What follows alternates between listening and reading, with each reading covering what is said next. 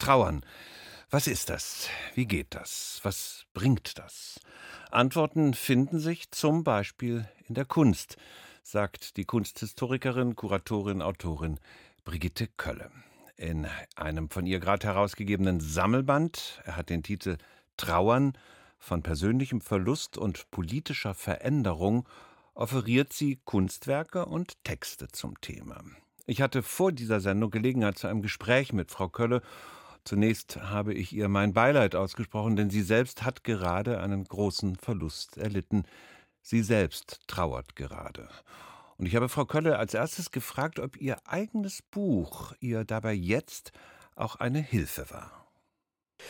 Ach, das ist eine schwierige Frage. Es ist ja so, dass das Trauern wirklich irgendwie etwas sehr Verstörendes und Verunsicherndes ist. Und in dem Moment, in dem man sozusagen ganz akut trauert, ist es irgendwie wirklich ganz schwer, da irgendwie Hilfe zu bekommen. Das ist, denke ich, einfach so eine Zeit, die man braucht, bis man so ein bisschen wieder, ja, Wasser überm Kiel hat.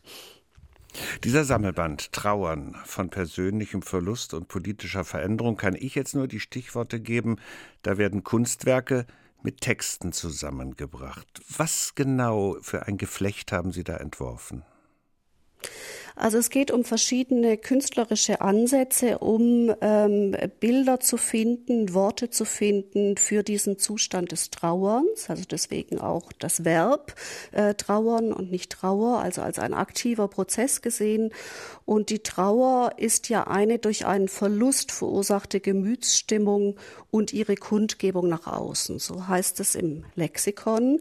Das heißt, es geht also um einen Verlust, der kann sehr vielfältig sein, kann geliebte Menschen betreffen, kann aber auch sowas wie Heimat oder Ideale und Visionen betreffen. Also generell Dinge, die einem lieb und teuer sind, Menschen, die einem lieb und teuer sind, die verloren gegangen sind, unwiederbringlich. Und dann geht es um die Gemütsstimmung. Also es geht um die Frage auch, inwiefern ein inneres Erleben, ein innerseelischer Vorgang nach außen getragen werden kann, also kundgegeben werden kann. Und da sind wir bei der Darstellbarkeit Sichtbarkeit ähm, und der Artikulation von Trauer. Und Künstlerinnen und Künstler widmen sich ja gerne existenziellen Themen, gehen auch äh, hin und wieder dahin, wo es weh tut und äh, finden äh, ganz eigene Bilder oder Töne oder Worte für dieses ähm, so schwer zu fassende Phänomen. Und darum geht es in diesem Sammelband. Der ja auch, wenn ich es richtig verstehe, Folge einer Ausstellung ist, die Sie kuratiert haben in der Kunsthalle in Hamburg 2020 war das. War das Ihre erste Annäherung an diesen Themenkomplex? Also ich habe eine Serie von Themenausstellungen kuratiert im Laufe der Jahre an der Hamburger Kunsthalle. Das war eigentlich nie so als Serie angedacht, hat sich aber entwickelt. Ich hatte begonnen mit einer Ausstellung zum Thema Scheitern, die hieß Besser Scheitern, dann eine Ausstellung zum Thema Warten und eben 2020 diese Ausstellung zum Thema Trauern. Aktuell ist übrigens gerade eine Ausstellung zum Thema Atmen zu sehen in der Hamburger Kunsthalle. Und was mich dabei wirklich interessiert, interessiert hat, ist diese Frage, welche Bilder Künstlerinnen und Künstler finden für diesen Zustand und eben auch ja die Frage, inwiefern eigentlich alle Menschen angesprochen werden können. Also oftmals sind ja auch Ausstellungen einem Fachpublikum vorbehalten. Bei diesen existenziellen Themen. Da fühlt sich jeder angesprochen und jeder hat etwas dazu zu erzählen. Und das Interessante dabei ist dann eben, genauer hinzugucken, was haben eigentlich die Künstler oder die Künste dazu zu sagen. Und es ist ja eine Jahrhunderte alte Tradition und es ist ein äh, sehr langwährendes Bedürfnis von uns Menschen, diesen Schmerz des Trauerns so ein Stück weit aus diesem Bannkreis des Unverständnisses zu überführen in etwas, was für uns erträglich ist und eben auch vermittelbar ist. Also es geht ja auch dann immer um die Frage, inwiefern dieser Prozess des Trauerns nach außen getragen eben auch gemeinschaftsstiftend oder tröstend sein kann. Und für mich ergibt sich, wenn ich Ihnen zuhöre, jetzt sofort die Frage, können die Künste helfen? definitiv können die Künste helfen. Also dieses Gefühl, vor einem Gemälde zu stehen, äh, Musik zu hören, einen Film zu sehen, der um dieses Thema des Verlustes kreist, äh, da fühlen wir uns aufgehoben. Da haben wir den Eindruck, da spricht jemand zu uns, der in einer ähnlichen Situation war oder ist und ähm, etwas zu vermitteln hat. Und da reagieren wir ganz intuitiv darauf und, und fühlen uns verstanden. Und das hilft auf jeden Fall. Von persönlichem Verlust und politischer Veränderung, so der Untertitel dieses Sammelbandes Trauern. Was hat die Politik damit zu tun, mit meinem Schmerz, mit meinem Versuch zu trauern? Ja, das klingt erstmal eigentümlich. Es, äh, das Trauern ist ja vor allen Dingen ein persönliches Gefühl, aber es gibt eben auch eine gesellschaftspolitische Dimension des Trauerns oder der Trauer. Und ähm, das ist mir am Anfang, als ich begonnen habe, diese Ausstellung und dieses Buch zusammenzustellen, gar nicht unbedingt so bewusst gewesen. Aber es gibt da ganz wunderbare Texte von Judith Butler dazu über diese Hierarchie der Trauer. Und es ist wirklich so, dass wenn man mal genauer hinschaut, wie unterschiedlich wir trauern. Also um wen trauern wir und wie trauert die Gesellschaft. Es gibt Personenkreise, um die nicht so sehr getrauert wird. Es hat damit zu tun, dass das Leben für nicht so ähm, wichtig erachtet wird. Also ich nenne jetzt nur mal das Stichwort Black Lives Matter. Da ist es ja schon in diesem Begriff drin. Die antirassistischen Proteste, für die Black Lives Matter eben auch steht oder auch ähm, die vielen Menschen, Homosexuelle, die in der AIDS-Krise in den 80er Jahren gestorben sind. Oder viele Gesellschaften und äh, Länder, in denen Frauen wenig gelten, also eine enorme Misogynie herrscht und da eben auch ein ganz deutliches Signal ausgesendet wird, wer ist überhaupt betrauerbar oder wer nicht. Also das ist das, was Judith Butler so schön mit diesem Begriff Grievability beziehungsweise äh, Hierarchie der Trauer beschreibt. Also enorme politische Dimensionen. Mehr dazu, mehr zu diesem Buch hier im Gespräch mit Brigitte Köller bei uns auf RBB Kultur gleich. Wir gönnen uns eine musikalische Atem, eine Nachdenkpause.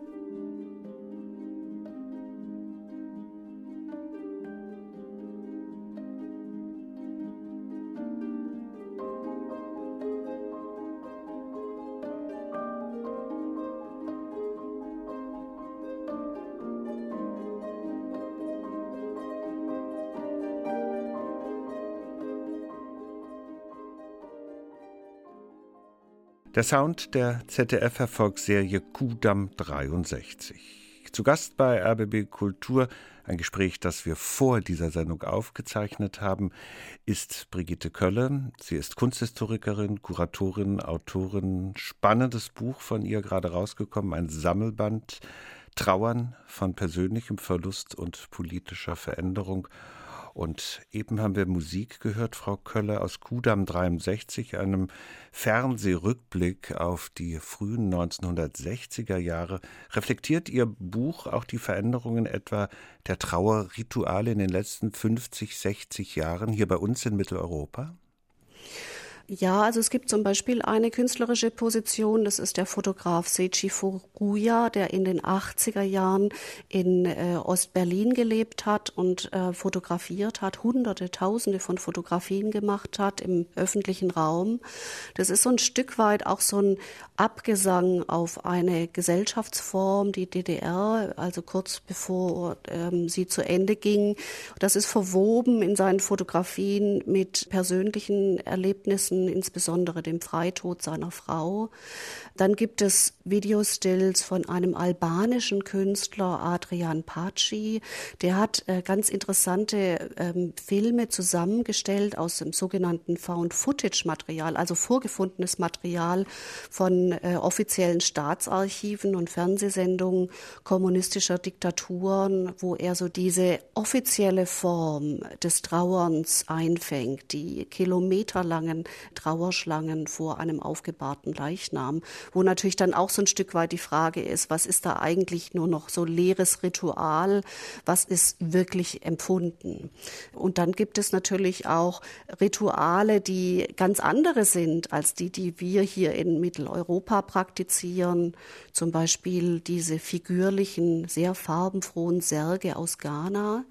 Ähm, zwei sehr interessante Künstler, Kutioe Afutu und Ata Oko, Co., die diese figürlichen Särge zeichnen bzw. auch gebaut haben, in denen dann Verstorbene begraben werden in einer tagelangen Trauerfeier. Und es ist wirklich dann auch eine Feier, also da wird getanzt und gesungen.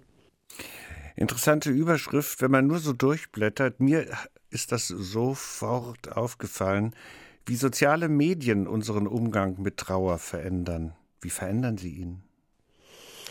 Also zum einen haben natürlich die sozialen Medien wie ein gewisses Maß an Anonymität mit sich, aber auch einer geringen Schwellenangst, sage ich mal. Also von daher können wir uns da auch begegnen äh, in den sozialen Medien, auch wenn es sonst vielleicht schwer fällt, irgendwie die Trauer zu bekunden, also im direkten persönlichen Umgang mit einem Menschen, die, die, äh, das Beileid auszudrücken. Das sind die sozialen Medien ein Forum, um sich zu begegnen und eben auch ein Stück weit gemeinschaftsstiftend zu sein. Das ist ein sehr schöner Text von meinem Kollegen Jan Steinke, der genau dieses, dieses Phänomen ähm, erörtert, inwiefern da eben soziale Medien unseren Umgang verändern. Positiv verändern? Also wird etwa dem Tod, dem Sterben die Angst genommen? Also mein Kollege deutet es sehr positiv, eben als eine Möglichkeit, sich zu begegnen. Andere Menschen wiederum würden wahrscheinlich sagen, das ist überhaupt nichts für mich, das ist mir wirklich viel zu anonym, das ist auch zu sehr dann ein Stück weit in die Öffentlichkeit getragen, das ist was sehr Privates, sehr Persönliches und das will ich jetzt nicht irgendwie auf Instagram oder in irgendwelchen digitalen Trauerforen erörtert wissen. Also ich glaube, das ist wahrscheinlich auch die Frage, welcher Generation man angehört, inwiefern man auch soziale Medien im Alltag nutzt und die schätzt oder eben auch ablehnt. Generationenübergreifend die Trauer, die wirkliche Trauer, die angebliche Trauer, als erst jüngst Queen Elizabeth II. verstorben ist. War das eine Show? War das echt? Was sagen Sie? Es gibt in unserer Gesellschaft sicherlich eine Sehnsucht nach diesen intensiven kollektiven Trauererfahrungen. Und das kann man vor allen Dingen beobachten nach dem Tod von Prominenten. Das ist bestimmt keine Show. Es ist ein Stück weit ein Ventil, was wir brauchen. Ich denke, es ist auch ein Zeichen für eine gewisse Widersprüchlichkeit in unserer Gesellschaft. Also einerseits haben wir diese Blumenmeere im öffentlichen Raum, also gerade jetzt äh, bei dem Tod von der Queen, aber dann eben auch eine Form, ich will nicht sagen der Stigmatisierung der Trauer, aber doch eine gewisse Form der Verdrängung ins Private. Also äh, es ist ja schon immer die Frage, auch wie viel Raum geben wir Verlusterfahrungen und wie sind die gesellschaftlichen Erwartungen. Und ich denke, wir sind sehr gut darin, gemeinsam zu trauern, eben äh, öffentlich zu trauern, aber im kleinen, privaten, persönlichen Bereich fällt es uns sehr schwer, da äh, aufeinander zuzugehen und Beileidsbekundungen auszusprechen oder überhaupt dem anderen das Gefühl zu geben, ich trauere mit dir oder ich bin da ganz bei dir. Das finde ich eine auch ganz privat eine sehr interessante Beobachtung, die mir in den letzten Jahren aufgefallen ist, dass es immer mehr Menschen gibt, die davor zurückscheuen, einer Trauernden, einem Trauernden zum Beispiel einen Brief zu schreiben. Also ich mache das immer noch. Ich setze mich dann sehr bewusst hin, weil dieses Briefschreiben für mich ja auch die Möglichkeit birgt, mich nochmal mit der Verstorbenen, dem Verstorbenen auseinanderzusetzen. Und das fand ich spannend jetzt beim Durchblättern, beim Lesen einzelner Texte, beim Anschauen einzelner Objekte in Ihrem Buch, dass ich fand, ähm, ich kriege da Anregungen, wieder auf andere Leute auch stärker zuzugehen. War das auch eine Absicht von Ihnen, mich und andere zu stärken? Ja, sicherlich. Also es geht ja schon auch darum, dieses Tabu oder diese Scheu etwas zurückzunehmen und, und wirklich sich auszutauschen über Bilder, über Worte. Wie kann man den anderen erreichen? Und wenn Sie sagen, dass es Ihnen also hilft, sich hinzusetzen und etwas in Worte zu fassen, das ist ja wirklich ein ganz, ganz wichtiger Schritt. Also diese Überlegung, wie kann ich überhaupt Worte dafür finden und, und welche Worte sind die besten? Und es gibt in diesem Buch einfach, äh, was weiß ich, so kleine Gedichte von Erich Fried oder es gibt so ganz anrührende Textpassagen von Sarat Kuttner oder von Judith Schalansky.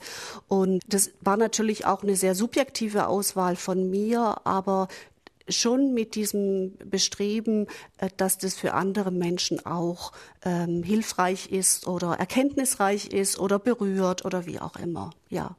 Das Buch. Der Titel Trauern von persönlichem Verlust und politischer Veränderung. Herausgegeben wurde dieses Buch von Brigitte Kölle. Sie ist Kunsthistorikerin, Kuratorin, Autorin. Erschienen ist das Buch gerade bei Klaus Wagenbach. Frau Kölle, vielen Dank, dass Sie sich Zeit für uns genommen haben. Vielen Dank Ihnen.